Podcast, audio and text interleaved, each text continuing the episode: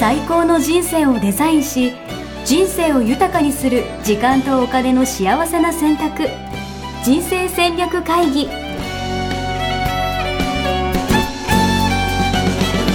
この番組は将来の仕事やお金人生にもやもやと不安を抱えている皆さんに元資産運用のプロキャリアとお金の戦略を同時に考える人生デザインコンサルタントの高頃もさあやが過去5年間延べ1700人の人生を望む形で豊かにしてきたメソッドを時間とお金の選択という切り口からお伝えしてまいります皆さんおはようございますおはようございます。西尾美家人生デザイン研究所の高頃もさやです世界平和、大江しです。はいおはようございますやっぱ時代はね、世界平和でしょと いうことで。はい、えー、は今日はねあのちょっとぶっ飛んだ話にななるかもしれません がいやいやいや、やっぱそうなんですかね。みんな、みんな目指してると思ってましたけど、てっきり。いやいや目指してないでしょ世界平 和ですか。あの、ごくね一部の方だと思うんですが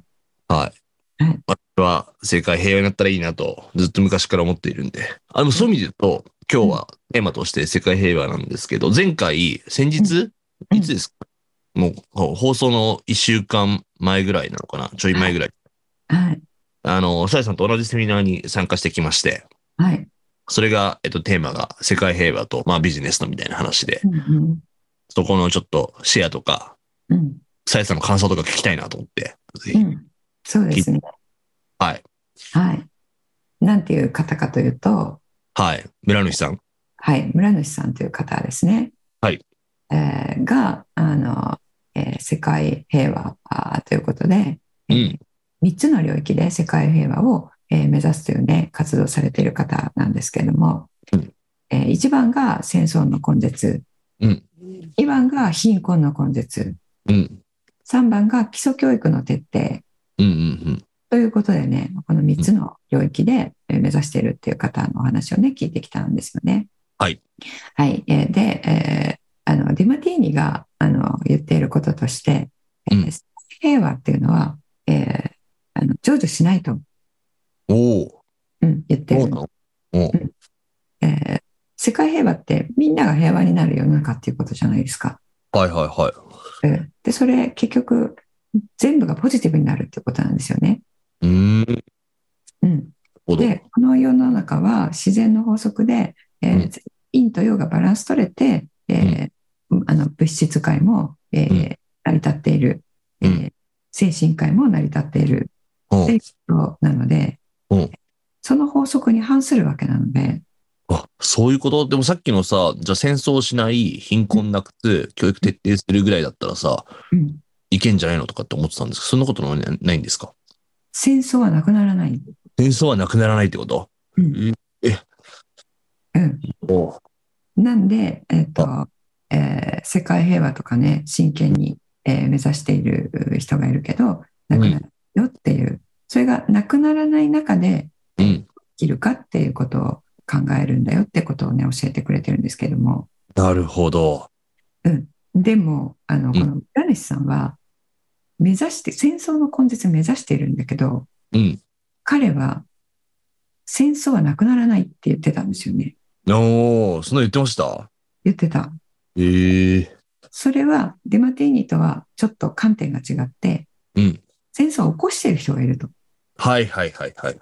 うん、そう言ってましたよね確かに確かに。まあそれが産業になっててみたいな。そうそうそううんうんそれで儲けてる人がいるので、うんその人たちがまあ世界えーを牛耳っている人たちだから、うんえーその意味で戦争はなくならないと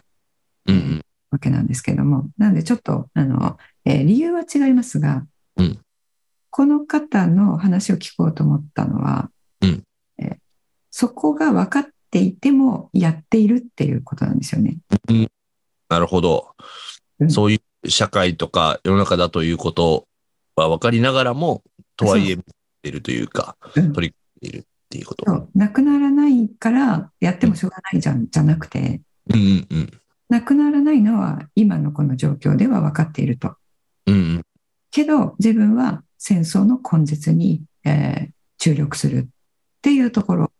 うんうんうんそこがあの素晴らしいなと思ったんですよね。なるほどね。うんな、で貧困もそうですよね。うんうんそんなあの簡単にはなくならないうん。うんけれども、自分はそれをやっていく、うんうんうん。うん、っていうことをねちょっと一番最初に、えー思ったんですよね。なるほど。面白い。うん。あの、やっぱり私たちって、えー前回もそうだったんですけれども、この話したと思うんですが、うんあの、これってこう、こうしかならないよねって思うものうんうんうん。あったとしたら、動かなくなるんですよね。確かに。諦めがちというかね。なんかそ、うそうそう。だからいいやぐらいな感じになっちゃう。そうそう。なんか動いても変わらないんだったら、うん。動いても仕方がないよねっていう。うんうん。だけど、えー1ミリでも可能性があったら動くっていう選択肢じゃないですか。うんうんうんうん。うん、そこがねあの、えーなんでしょうその最初のところでそのどう考えるか状況は同じだけどうんじゃあ変わらないからやらないのか変わらないけどやるのか、うんうんうんそこがね生き方に現れるなって、うん。なるほどね。うん、思ったんですよね。さやさんもともとどうなんですか世界平和とかには興味があるんですかいやあの思ってたんですけどそれは。うん。ですけどディマティーニにそれを聞いて、うんあのとても腑に落ちてうんうんうん。例えば彼の言う戦争がなくならないっていうのは、うんえー世界平和をみんながいい人になったら、うんみんなが中央にこれもよく聞かれるんですけども「さやさんって中央に生きるってこと言ってますよね」と。で中央は愛と感謝の状態だよねとうんうんうん。のことをあの恨んだり妬んだりそねんだりっていう、えー状態じゃない状態になるよねと。うんうんうん。で、えー、と自分と他人との境界線がなくなって、うえんー。あなたは私私はあなたみたいなワンです。そうそうはアネス統合の世界に、えーみんな精神性がシフトしてってるよねと、うんじゃあ全員がそうなったら仮にまだまだ遠いかもしれないけども地球にいる全員がその状態になったらそれは誰も人のことを、えーこう背負落としたり、えうーん責めたりしないわけなので、うんうん うん。えー世界平和可能なんじゃないですかっていうことを言われるんですけども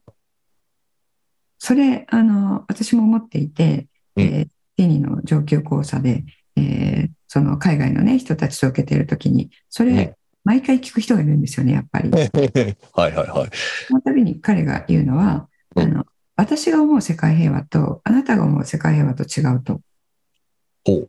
でアプローチも違うと。うんうんうん。うん、例えばあの宗教で言うと、えーアラーの神に、えー仕えていれば世界は平和になるって思ってる人たちがいてうんうんうんうん。いやいやキリストだろうって思ってる人たちがいてうんうんうんうん。その、えー自分にとっての、えー世界平和を目指しているがゆえの、えーうん好きっていうのがそれぞれ違うので確かに、確かに。その違いっていうのがなくならない限りうんうんうん。完全なる世界平和はないと。なるほど。だそれは村主さんもおっしゃってましたよね。その宗教とかイデオロギーとかバックグラウンドの違いがみたいな、うんあるから、その、まあ戦争というか争いの原因になってるみたいな話と。そうそう。で、それが、あの、えー違いを、こう、全員がうん受け入れられるようにうんうんうん。なったら、その時は、うんあの、中庸のバランスは取れているんだけれども、えーそういう世界は、あの、うん私は可能かなと思っていて、うんうんうんうん。なぜならば、あの、一人がプラスになっていて、100%プラスだと、違う一人が100%マイナスの役割をすることになっているんですよ。もう一回お願いします。 えっと、あの、一人のはい中が、はいえープラスプラスプラスプラスってなってる、まあ、あの人を想像してもらって、はいはいはい。その人が存在するということは、うん。その閉じられたキーにおいて、うんマイナスマイナスマイナスマイナスってなってる人の存在を生み出すんですよね。ね。はいはい。バランスが取れるように自然界は動いているので。うんうん、ですけど一人の中がプラスとマイナスになると、うんもう一人の人の中もプラスとマイナスになるじゃあその二人でうん二人としても、うんとしてもバランスが取れるわけじゃない、うんその状態に、えーなっていったら、うんそれはあの、えーもっともっと先の話と思いますけれども、うんえー可能だと思ってるっていう私は個人的にそういうう考え方にちょっと変わってきてるんですね。へえー。それこそでも今だったら、例えばだけど、上位1%の人がなんか何パーセントの得点してるみたいな話とか、要は経済みたいなのってすごいどんどん開いてるよねみたいな話っていうのは、うんで今の話で言うと、たくさんのプラス持ってる人たちが、でも少な、少ししかいないけど、とかそういう話になってくってことそれはまた関係ないそ。の上位1%の人が、えーその次元が変わると、うんえーあの全体も引っ張っていくっていう話はその次元が変わるっていうのは自分が、あの偏ってなくて自分の中でバランス取れているっていう状態になるっていうことが精神性向上するっていうことだと私は思っているので、うんうんうんうとんいうことはあの、えープラスに傾いてるんじゃないマイナスに傾いてるんじゃないっていう人が増えていくうん。うんうんうん。は自分の中でプラスとマイナスが統合できてるっていうことなのでうんうん。あの事象を見ても何の中にもプラスとマイナスが見える人になってるってことなんですよね。うんうんうんうんうん。でその状態だとジャッジをするってことはなくなってるはずなんですよ。うんうんうんうん。だからあなたはアラーの神をあー信じていてそれがいいですねとかダメですねっていうその正しい間違っているで、えーう判断しないっていう世界に行ってるうんあなたはそうなんですねって授与する。あなたはそう。あなたは七福神なんですね。えーなな何人も神様いたらダメじゃんじゃなくて、 うんうんうん。 7人なんですね。あなたはアラーの神なんですね。あなたはキリスト教なんですねっていうのを、えーそれぞれがあの許容できるうん状態に、えーなっていく。それぞれがって言ったらごめんなさい。その、えー自分の中でそれが、えー100%、えーどんな人でもどんな状況でもうん。えージャッジしないで、えー受容できるっていう状態に、えーなるっていうのが精神性が高くなるっていうことなので、えーこれ1%の人がそういう状態になったらそれっうんてガーッと、えー広まっていくと思うんですよね。なるほど。そういう意味で言うと、その、なんだろう、よく、まあ、そのセミナーでもありましたけど、なんか和の力じゃないけど、まあうん、要はその、八百万の神みたいな話とか、うんそういう、日本人だからこそのマインドで、なんか、日本人だからこそできることってあるんじゃないかみたいな話とかって、うんうんとうんその、まあ、ジャッジしないとか、みんなを受け入れるみたいな話って、なんか、どちらかといえば、なんか日本人得意そうな感じはするんですけどね、そんなことない。うん、いやあのその通りだと思いますうん。うん、あのもともと、えー日本の文化ってそういう文化だったんですよね。うんうんうん。誰でも受け入れるっていううんうんうん。だからこそ、えー密教とか仏教とか入ってきているし、えーうん神道もあるし、えーうん私たちはあの結婚式は教会で挙げてお葬式をお寺でやるみたいなね、うん。うん、で初詣は神社に行くみたいな ねクリスマスもバレンタインもキャッキャしてそうそうそうそうイースターもやるしクリスマスもやる し、ね、 何でもお雑煮食べるしっていうね。は うんな謎文化ですよね、そう考えると。そうそはう。これ、あの、やっぱり欧米の人から見たら、節操ないってえー言われたりもしてるんですけれども、これが、その、相手をジャッジしないで受け入れるっていう文化なんですよね。い なるほど。いや、いいですね。で、あの、もともと江戸時代とかは、えーあの、それに、全部受け入れてみんな楽しくやろうよっていう文化があったんですよね。うん、うん、でそれがあの、えー戦後いろいろ入ってきて、えーまあ、ジャッジ文化も入ってきて、えーえーよりジャッジしてる方向に一回行ってしまってるんですよね。うん。おう。でそれがあの日本人のそもそも持っていた、えー DNA で引き継がれている、えーうんそ何でも受け入れるよっていう、えーところに今戻っていくっていう方向になっていると私は思ってるんですけど、うん、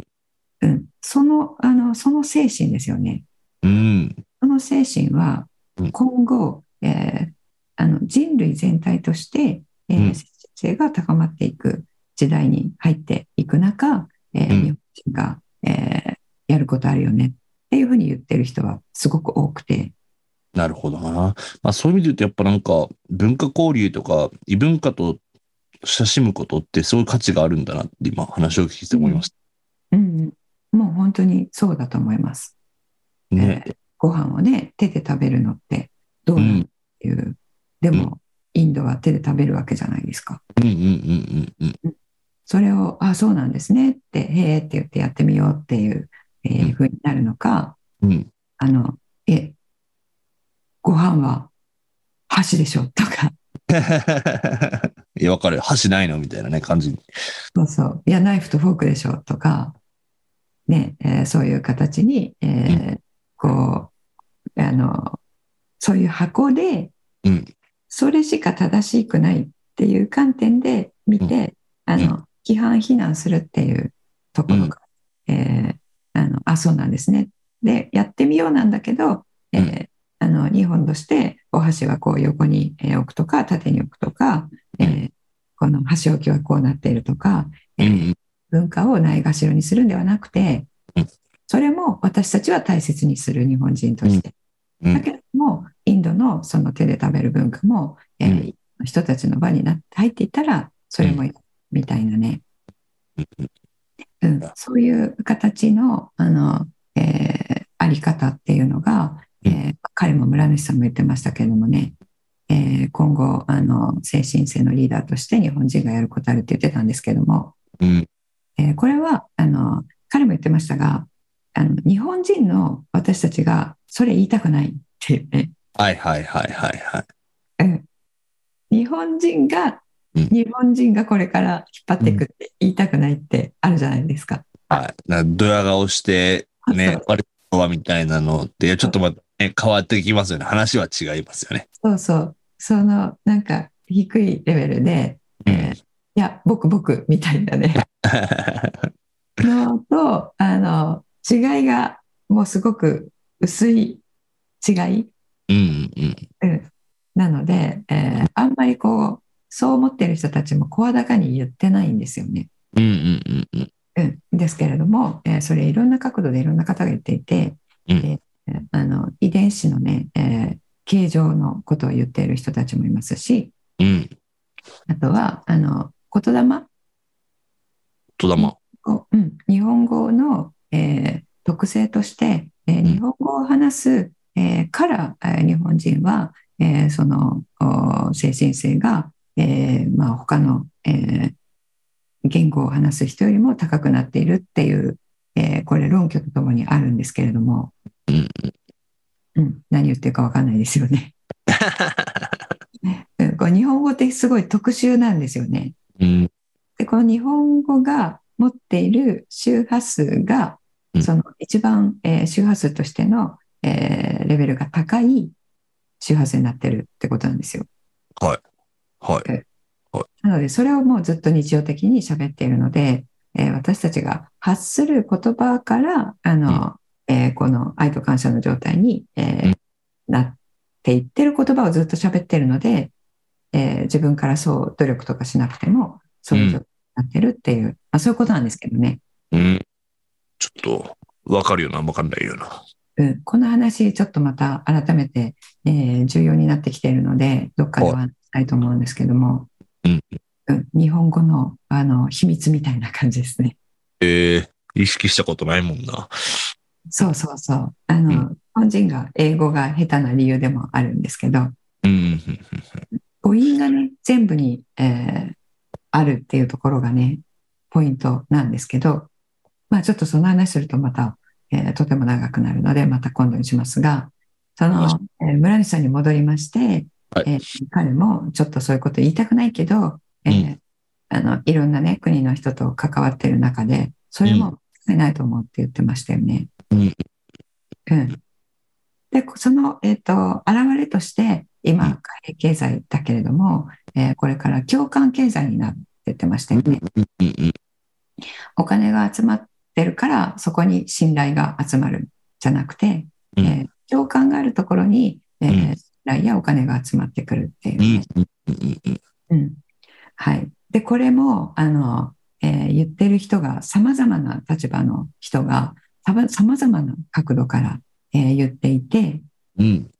共感通貨とかもね、出てたりするんですよね。ありますよね、いろいろ。はい。うんうん、なのであの全部の動きが、えーまあ、そちらに向かってこうねいろんなところで、えーえーいろんな領域で、えー全然別のものがあの生まれているんだけれども向かっている方向性同じ方向にえー向かっているっていうねうん、うん、ことなんですよね。そういうことが、まあ、あの垣間見れている中、えーそういうものを全部俯瞰をして、えー時代はこうなっていくよね、えーで経済はこうなっていくよね、えーその中で自分はこういう方向で生きていきたいよねっていうことをね、えー言ってらしたのでそれこそもう本当にすごい共感できましたよね。いやーだからそれこそ、まあ、今回の話で言うと、そのマールっていうプロジェクトがあって、要は100万円で1個、この、うん要はその、世界の、要、にこう、小学校とか学校をプレゼントしようみたいな例えば感じで、持ってる人はうん、寄付1マールみたいな感じでうんなって、まあそのマール持って、あ、お前2マール持ってんの ?3 マール持ってんのみたいな、うんそういうのこういいような世の中になっていく。うんうんうん今の話。うんこそさ、ちょっと思ったけど、まあ、さやさんもこの間クラファンやってて、クラファンの話を。うんわかんない。学生支援して、じゃあ一口持ってくる人がわかんないけど、1JDC みたいな感じでやって、うんうんうんあなた 5, 5JDC 持ってるのあとはめちゃくちゃ若者をこうしている証拠になるみたいなのも、ええやっぱええねやっていけたらいいですよね。ね、楽しいなってちょっと今妄想しちゃっただけなんですけど、でも、すその、それって要はその、お金持ってる人が偉いみたいな、うんあのえうんうその基準というか、うん価値観み、価値みたいな変わのってきますよね。ね、うんどんどん出てるって話だと思うんで、うで、そこでやっぱ共感すれば人集まってくるし、みたいな。んうんうんあのそうすごい近いと思うんだよな。うんそうですね。もうすごい共感しましたね。うん。うん。あの、私もコミュニティ通貨って一回作ったんですけども、はいはいはい。なんか全然、えー、立て付けが悪くて、あの、いやちぎれちゃったんですが、ー。いやーでわかる。あのね、作るとかやってみるのは簡単だけど、やっぱそれを運用するとか、やり続けるそうって。そうそうそうなんですよね。そうなんですよ。えーなのでね、今、あの、この、えーおっしゃっていただいた、えー 1JDC っていうとかね、えーうんそういうのは、あの、改めて、えー今、この時代でやったら、えーううまくいくかもしれないですね。うん。でうん。すね。まあいろんな事例とかいろんなところで本当にね、まあ地域通貨的なやつもそうだし、いろいろ行われているから、うんやっぱすごい大事な概念なんだろうなっていうのはすごい思いますね。そう、まあ、本当にここに来て、急速にね、えーそういったことを実際に実現して、それ使われているので、うんうんうん。うん、私も一つ共感通貨のコミュニティに入っているんですけどもうんうんやってらっしゃる、えーそれも本当に、えーそこに入っているお店で使えるんですよね。うんうんうん。うん、でそれはあの、えー期限があってそのお金が使える期限が来ちゃうともうあのただの、うん価値がないものになっちゃうんですよね。それお金ってやつですね。うん、そうそうだから、えーより自分のところにお金をこう、えー溜め込むっていううんうんインセンティブがなくなるんですよね。そうとかねいろいろ、あのえー実現しているのでこの本当に彼が言っていた貨幣経済がもうなくなっていくっていうねそれもすごく、うー思っていたより早く起こるんじゃないかなって思いましたね。あと、もう一個思ったのは、なんかやっぱ世界平和、私はもうずっと前から、なんか世界平和っていう言葉大好きで、なんうかん、世界平和になればいいなって本当思ってるタイプなんですけど、うんとはいえやっぱ俺世界知らないなと思って、うんうんやっぱ臨場感じゃないけど、じゃあそのスラム街とか行ったことないし、うんなんか戦争の現場とかももちろん知らないし、うんうんその子供たちのね、その3億人が何が教育受け入れてないみたいな話とかも誰も知らない。ねうんやっぱ、やっぱ俺世界行きたいなって思いましたね。やっぱ改めて。うんうんそうですよね。あの、自分の目でね、確認するっていうのはすごい大事ですよね。ねえ、なんか、もう YouTube でゲラゲラ笑ってる場合じゃないなって思って。そういう啓示を受けたんですね。 はうんうん。はい。いろいろね、あの、えー寄付をしたら自分が、えー建てた学校に、えー視察にね、行くこともできるようなのでね、い。うん。うん。そういううー形で、なんかこう、行動、半径も広がっていくと、より世界が知れて、うんより何が必要かっていうのも分かってきますよねそうですね。うん、私もあの、えー海外を、えー放浪してもう日本に骨を埋めるつもりで戻ってきたのではいはいはいはいはい。逆に海外に行く気はさらさらなかったんですけどもちょっと違うかなっていうふうに思ってきたそうなのちょっとやっぱり行くことになるのかなっていう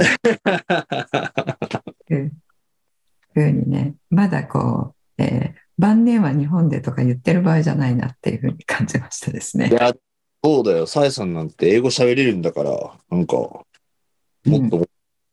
世界からのアプローチみたいなのも、だからあり得るかもしれないってことだよね。日本から変えていくのもいいかもしれないけど。そうですね、そうですね。あうのん、村木さんもね、言ってましたけどね、うんえあの、日本にも問題山積していて、日本の子供だってご飯食べれないっていうね、えー子も、あの、増えてるのにいるっていう中、あの、そっちを放っておいて、えーあの、海外の子供にっていうのって、えーどうなんですかっていう、私もそこをちょっと質問したかったなと思ってたんですけども、まあ、似たような質問した方がいたあー時の回答でね、えー日本は中から変えようとしても変わらないと。うん。過去に、えー変わってきた2回は全部外圧で変わってきたと。黒船と、えーあの第二次世界大戦だったかな。うん。うん。うんで、外に出て、外から外圧かけるって言ってましたね。 いや、それ、私はそんな発想は一個もなかったので、うんうんうん。いスケール大きいなと思いましたね。やー、でもね、俺すげえわかる。今、その所属している、なんかその、青年会、青年会言っちゃった、あれかもしれない、会があって、JC。うんでも、そう、中から変えるってやっぱりよっぽどだなと思って、うんうんうんこの中でね、力取んなきゃいけない、なんか偉くなんなきゃいけないし、みたいな。したらなんか、うん上の人、いろいろ伺うみたいな話になっちゃうわけですよ。そうですよね。うん。だからやっぱ、外圧。俺も外圧かけれるようになりたいっすわ。外圧っていい言葉ですね。うん、そうですね。その、い、あの、影響を与えられる方にならないと、うんあの、変えられないですよね。うんうんうん。うん、だから今、なんか、政府がうんぬんかんぬんって、えー結構言ってる人たちも増えてますけれども、それもね、あの、力ない感じで、なんていうんですかね、あんまり効果がない、えー感じですけれども、えー大元の方から、その日本政府が見ているところから、あの、影響を与えていくことができれば、それがいいですよね。うんうんうん。うん、でまあそんなことはできないよねって、えーいうことで諦めるんではなくてこれ先週のね話とつながるんですがあの道があるんだったらやってみるっていうことうん。いいのかなって思いましたね。確かうん、でやってるやろうとしてる人がいるっていうのがすごい勇気づけられましたね。ああ、そうですよね。実際にね。うん当に、そうそう日本政府に影響を与えるようなインフルエンサーになってで、うんそこから行くっていうちょっと考えつかないことですよね、 うん、だからこれからもこの、えーインフルエンサーになるっていうのが、えー自分のステータスのためとか、えーうん彼言ってましたけど自己実現のためとかじゃなくてうんうんうん。そういう大義からうんあのインフルエンサーになるっていうところを目指すとか、うんうんうん。あの大義から、えーその権力というか、えーこの決裁権を持つみたいなところを目指す、うん。うん、っていう生き方があのこれからかっこいいって言われるんじゃないかなって言ってましたよね。自己実現。浅いじゃないけどね。うん、自己実 現なんてもうダサい世の中が来るって言ってましたね。ええ。うんうんで、それ、あの、JDS でもずっと2015年からお伝えしてるんですけども、あの、価値観っていうのはミッションにつながって使命ですよね。うん。使命っていうのは大義目的、うん。うん。うん、自己の、えーあの、この目標とか、えー目的とかを超えた、超越。うんそうそう、大義っていうところを目指していくと、自分も幸せだし、うんえーあの、えー周りにも、えー幸せのお裾分けが、えーできるよっていうことで、そこをお伝えしているんですけれども、あの、同じことですよね。うん。うん。うん。うん、で彼はあの、えー30代のもう、えー半ばぐらいで、えー経済的にはあの大成功を収めて、うんえーもう悠々自適な生活それこそ今でいうファイヤーうん。うん。うん。状態になったって言ってましたよね。はい。うんで、えーそのファイヤーして悠々自適の状態、えーがどういう毎日だったかというと、えー朝起きてちょっと本読んで、えージムに行って汗を流して、えー帰ってきて、えーうんリラックスして、えーうん夜はキャバクラに行くと。うん。うん、でその生活をしていたらあー今日も起きてその毎日なんだなって思ったら虚しくなっちゃってうん。うん鬱になっちゃったって言ってましたよね。鬱になって、もう本当に毎日死ぬことばっかり考えていたってね、うん。うん。えー言っていて、じゃあ死ぬ前に一回やりたいことやって死のうって言って、えーじゃあやりたいことって言ったらまた会社立ち上げることになるんだよね。で、会社立ち上げたらもう成功するの分かっちゃってるから、成功したらどこに着くかっていうと、またこの生活なんだよねって言ってうん、地獄が実は成功した先には地獄が待っていたっていうことが分かってしまったっていうことを言ってたと思うんですけども、うん。それをあの突破できたのは、えー自分の人生をどうにかしようっていうことから、えーうこの自分のこの何をやっても、えーすぐに成功できるっていうこの才能を、えー世界平和のために使うと思ったら、うん。がね、また馬力が出てきたっていう話してましたよね。そっからね、あの、えー利他のために使うっていう彼は言葉で言ってましたけれども、それが、えーうちで言う大義っていうこととつながるんですよね。いやー、深いですね。いいですね。それはね、その通りだと思いましたね。なので、あの、これまた今日ちょっと最後にお伝えしたいこととして、はいえーファイヤー、ファイヤー目指してるっていうことがね、皆さん、えーそういう悠々自適な朝起きて仕事に行かなくていいっていう状態にう。なんるが、どんなに幸せかって思ってて皆さん目指してると思うんですけれども、うん。いざそうなったら、うん鬱になるってことなんですよね。うん。うん。うん。で、本当に声を大にして言いたいんですよ。うん。うん、私もそういう状態に、えーなっているし、うん。なってる人たくさん知ってるんですよね。うん。うん。うん、あの、えー昔の同僚って金融業界の、えー45歳でリタイアして、えーその悠々自適な、えー生活に入るってことを、ファイヤーっていう言葉はなかったですから、あのうんなかったですけど、当時から目指してる方多かったんですよね。で、あのそれ実現して45歳になって会社辞めて、えー悠々自適になって、でも、あの村西さんと同じことになってるんですよ、皆さん。うん。うん。自由になってなった時にこれをやりたいっていうものがなくて自由になったらそれこそ彼の言葉で言うと天国に来たはずだったのが地獄だったっていうね。うん、なので自分の価値観、えー早くに見出して、えー価値観に合ったことで、えーうん活動することで、えー自分の人生じゃなくて、えーその場とか、えー他者に、えーこう影響をいい影響を与えていけるんだっていうところを目指していただくと、その、えー地獄にを経験せず、えーずっと、えー自分が幸せだなって思う道を歩いてきますよっていうことでこの JDS 立ち上げているのでお、 いいですね。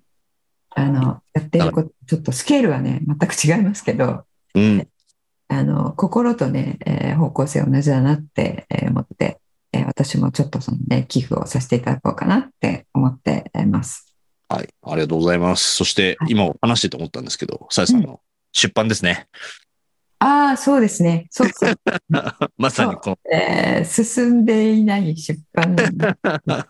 編集者さんに進んでませんねって言われてるんですけど、はいえー、コラファンもね終わりましたので、えーは書きたいと思いますデザイン流ファイヤーについて、はい。そうですね人生デザインビューファイヤーとして、えーファイヤーについてはい俳句世に出したいと思いますはいよろしくお願いします。はいありがとうございますはい。という感じですかね。はいお知らせはありますでしょうかお知らせは、えっと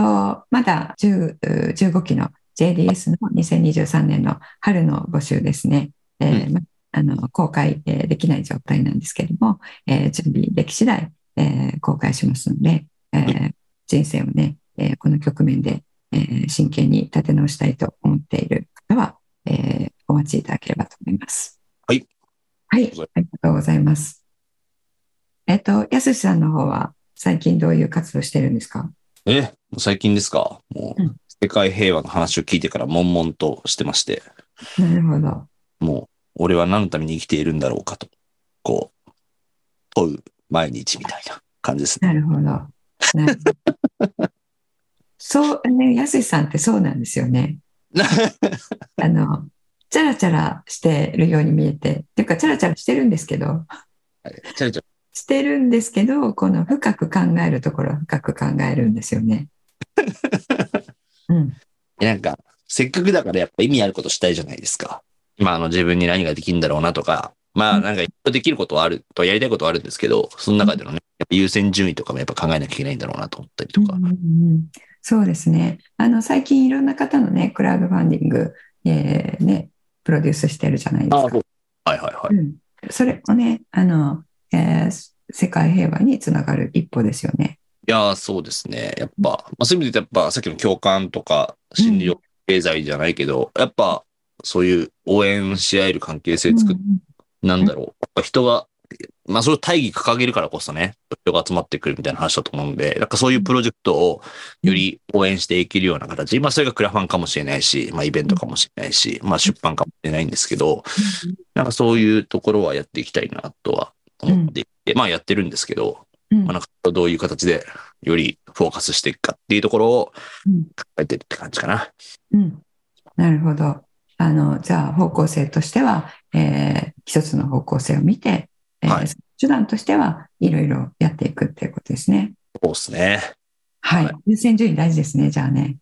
考えます。うん、はいありがとうございます。いいえーじゃあ今日はこの辺で、えー終わりにしたいと思います。えっと今日お伝えした村主さんは村主、えー、ゆうまさんでしたかね。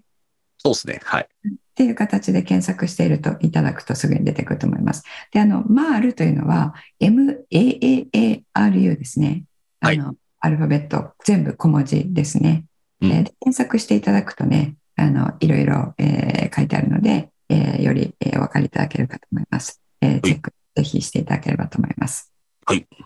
はい、ありがとうございます。えーそれでは、えーまた来週まで皆さん、さようなら。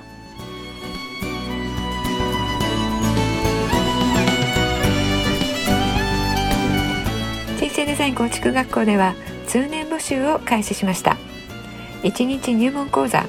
説明会こちらにご参加いただくと、えー学校でどのような授業を受けることができるのか体験をすることができますそしてカリキュラムはどのようなものなのか、えー中に入っている方はどのような人がいるのか、えーさらに卒業後の人生はどのような人生が待っているのかそういったことを体験学習そして説明を聞いていただくことができます毎月2回ないし3回開催しますので、えーこれまで半年または1年待っていただいていた方もぜひ直近の入門講座説明会にご参加いただければと思います、